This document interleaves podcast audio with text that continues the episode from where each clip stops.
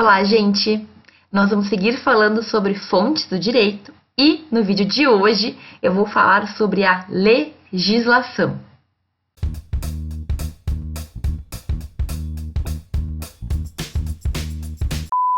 No último vídeo, nós falamos sobre as fontes do direito e sobre os dois grandes grupos em que elas se classificam: as fontes materiais e as fontes formais. As primeiras não costumam ser objeto de estudo do direito. Já as fontes formais, sim, são todas aquelas fontes que nós vamos nos ocupar e que nós vamos estudar. Hoje eu vou falar do primeiro grande grupo dentro das fontes formais, que são, que é basicamente a legislação. Como todos ou quase todos os temas do direito, o tema de fontes não é pacífico na doutrina, ou seja, existem vários autores que pensam diferente.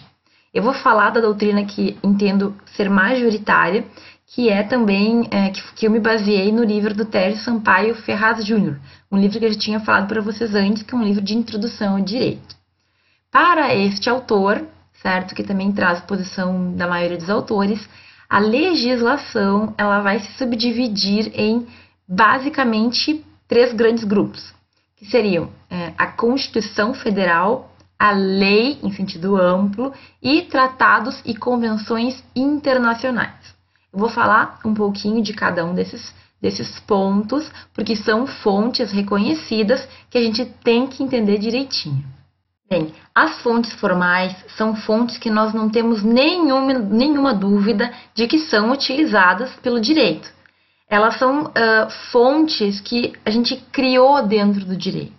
A legislação, que é esse primeiro grupo, é será então entendida como todas as normas jurídicas que foram criadas dentro de um procedimento pré-existente.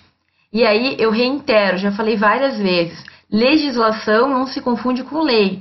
Legislação é um sentido amplo, é toda norma que foi construída dentro do processo legislativo correspondente. A primeira fonte formal que nós temos que conhecer é a Constituição Federal.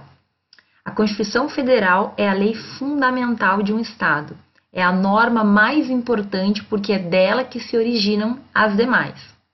Embora a gente use o termo lei fundamental, lei máxima, a Constituição não é considerada uma lei, certo? Ela está acima da lei. Ela está acima de toda e qualquer outra norma existente no ordenamento jurídico de um país. Eu já fiz um vídeo em que eu explico um pouco sobre a Constituição Federal, vou colocar o link nesse lado aqui, certo? Mas o que a gente tem que saber?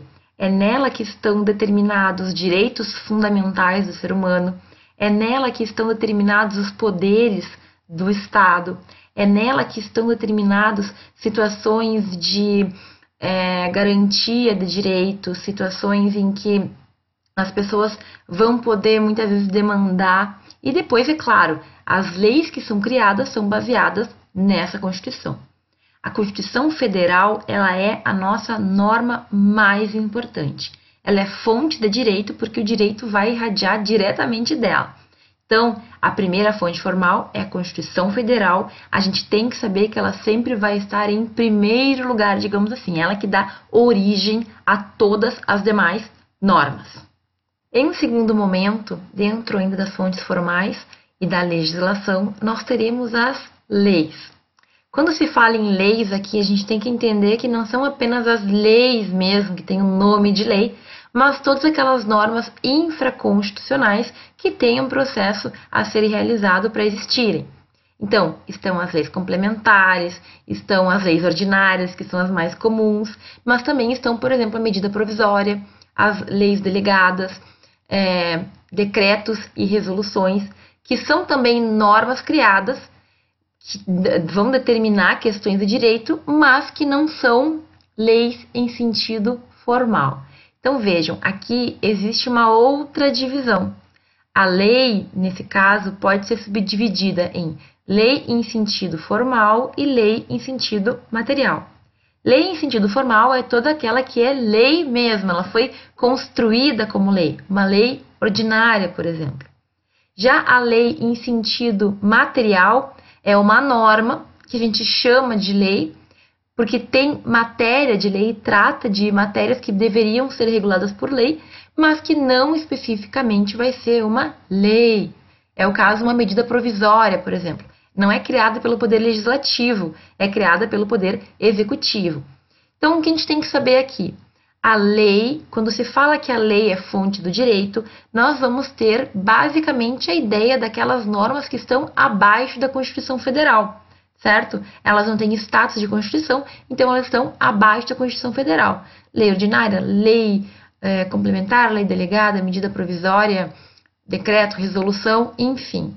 Lá no curso de Direito Constitucional, quando vocês fizerem essa cadeira, vocês vão estudar cada, um de, dessas, cada uma dessas espécies legislativas. O que é importante saber agora é que existe a Constituição, que está acima de todas as normas, e logo abaixo, as normas que estão uh, embaixo da Constituição, abaixo da Constituição, elas também terão a sua força, elas também vão servir como norma, de, como fonte do direito, e elas não têm hierarquia entre si, todas estão no mesmo patamar. E por fim, dentro das fontes formais, mais especificamente dentro do primeiro ponto, que é legislação, nós temos o tratados e convenções internacionais. O que significa isso? Significa que o Brasil, junto com outros estados, junto com outros países, se comprometeu a aplicar determinada norma, certo? Então ele vai lá, assina lá um papel, um documento, enfim, isso ingressa no ordenamento jurídico brasileiro por meio de votação no Congresso, certo? E essa norma entra e aí então ela vai ser aplicada. O Brasil é obrigado a aplicar. No nosso país, nós temos diversas maneiras desses tratados serem entendidos na hierarquia das fontes, digamos assim.